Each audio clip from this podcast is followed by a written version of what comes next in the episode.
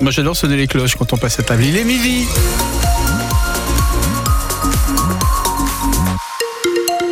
Allez, à midi, on va retrouver le journal présenté par Louise Thoman. Louise, on va commencer par un petit point sur la route. Il n'y a pas de, de grosses difficultés, il n'y a pas de bouchon pour l'instant. Euh, tant mieux, on va croiser les doigts. Et puis, euh, pour euh, la météo, bah, c'est du soleil, hein, une bonne partie de la journée. Ça se couvre et ça se voile. En tout cas, en, en fin d'après-midi, ça se couvre en soirée. On va développer tout ça à la fin de ce journal. Et une fois n'est pas coutume, Geoffroy Guichard n'était pas tout vert hier soir. Eh oui, exceptionnellement pour le quart de finale de Coupe de France, le chaudron était bleu et blanc aux couleurs du Puy-en-Velay, qui n'a pas démérité devant les plus de 31 000 spectateurs au stade de saint Rennes finit par s'imposer 3-1, mais quel spectacle, quelle émotion pour les Poneaux Parce que du haut de leur National 2, nos petits poussés de Haute-Loire ont été à la hauteur de leurs adversaires de Ligue 1, David Valverde. Et ils n'ont jamais donné l'impression d'avoir peur, toujours solides mais parfois imprécis. C'est ce qui a fait la différence parce que les occasions, le puits les aura eu, réagit le capitaine Mehdi Benezine. Euh, là aujourd'hui on n'a pas maîtrisé les détails, euh, la marche elle était trop haute à ce niveau-là pour nous, on tombait contre une grande équipe. Et malgré les coups du sort, deux buts encaissés sur coup de pied arrêté, les joueurs de Stéphane Dieff y ont toujours cru. Et on a la force de revenir. C'est, c'est preuve de caractère quand même. On, on lâche pas et, et on propose tout le temps, toujours. Un vrai beau match de foot face à une équipe qui, lors des deux dernières rencontres, excusez du peu, avait gagné contre le Milan AC et fait match nul contre le PSG. C'est pas rien pour le milieu de terrain flamboyant hier soir, Jules Meyer. Ouais, on a fait une belle prestation, euh, on a réussi à marquer face à une équipe de, de haut tableau de, de Ligue 1, donc ouais, on est très fiers de nous et très fiers de notre parcours. Et c'est ça qui restera bien sûr, les émotions, les images et les sons d'une soirée pas comme les autres. Et des souvenirs gravés, vous l'entendez hein, dans la tête des joueurs du Puy, David. Des étoiles aussi dans les yeux de leurs fans. Ils se sont bien battus. Ils ont mouillé le maillot, ils ont fait plaisir à toute une région. Bravo à eux. Très beau match, on est fiers du Puy. Bon, voilà. Pour le Puy arriver dans ce stade, c'était déjà beau pour eux et c'est- c'est bien ce qu'ils ont fait. Ils ont mis un but. C'était un beau parcours, c'était un beau match et on est fiers d'eux. Franchement, je trouve qu'ils ont vraiment bien joué et euh, super content d'eux. C'était une belle aventure et franchement, je leur dis bravo à tous. Ils ont sauvé l'honneur. Vous voyez pas la différence entre les deux C'était très bien. T'es pas trop déçu? Non, mais quand même, l'année prochaine, il faut qu'il gagne. Et oui, on se projette déjà l'année prochaine pour les plus jeunes. Mais si vous voulez revivre toutes les émotions de hier soir, rendez-vous sur francebleu.fr pour retrouver toutes les photos et l'ambiance de Geoffroy Guichard.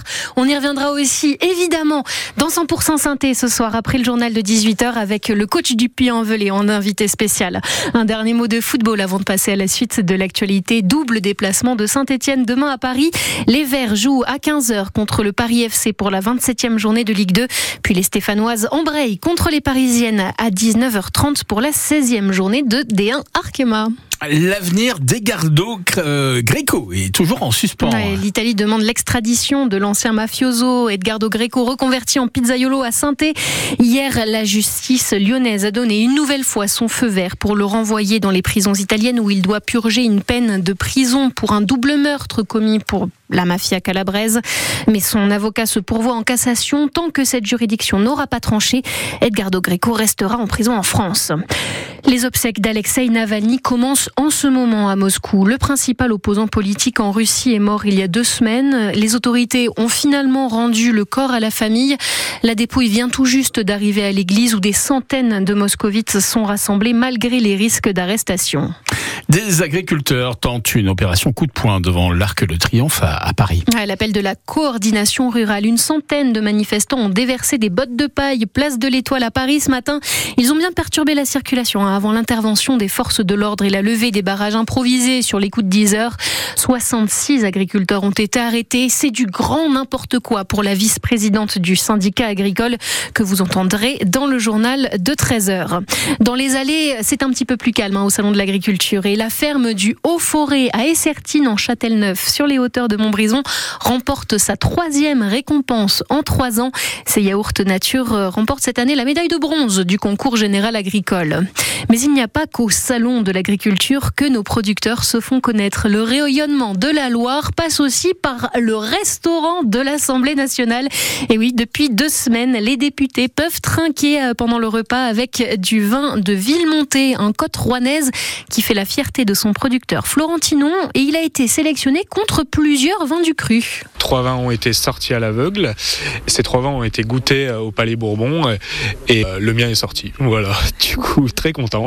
bah, de la fierté parce que je suis très content que mon vin soit sorti à l'aveugle euh, directement face à des renoms de la côte c'est sûr, c'est un, honneur et je suis une, super fierté.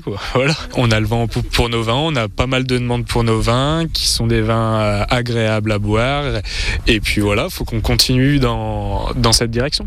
c'est tout un processus pour faire connaître les vins de la côte rouennaise et on vous explique tout ça en détail sur francebleu.fr. Une prise en charge en EHPAD ne voudrait plus forcément dire se séparer de son chat ou de son chien. Le Parlement étudie en ce moment cette mesure pour permettre aux animaux de compagnie de suivre leurs propriétaires en maison de retraite.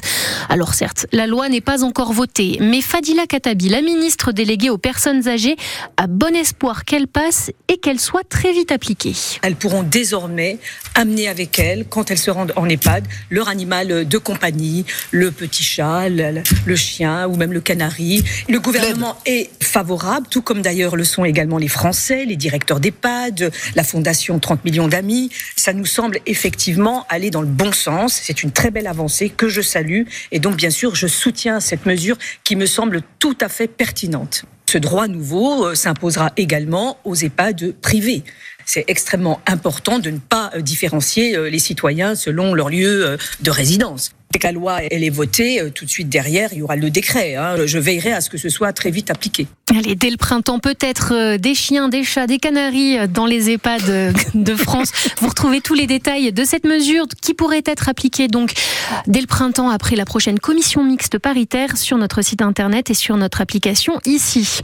Enfin, vous allez voir tout le week-end les bénévoles des Restos du Cœur, reconnaissables à leur dossard rose à la sortie des supermarchés si vous allez faire vos courses. C'est la grande collecte annuelle des Restos du Cœur. Ça commence aujourd'hui, ça va jusqu'à dimanche. France Bleu Saint-Étienne Noir est partenaire des Restos qui espère récolter 9000 tonnes de dons cette année. On compte sur vous pour cette opération.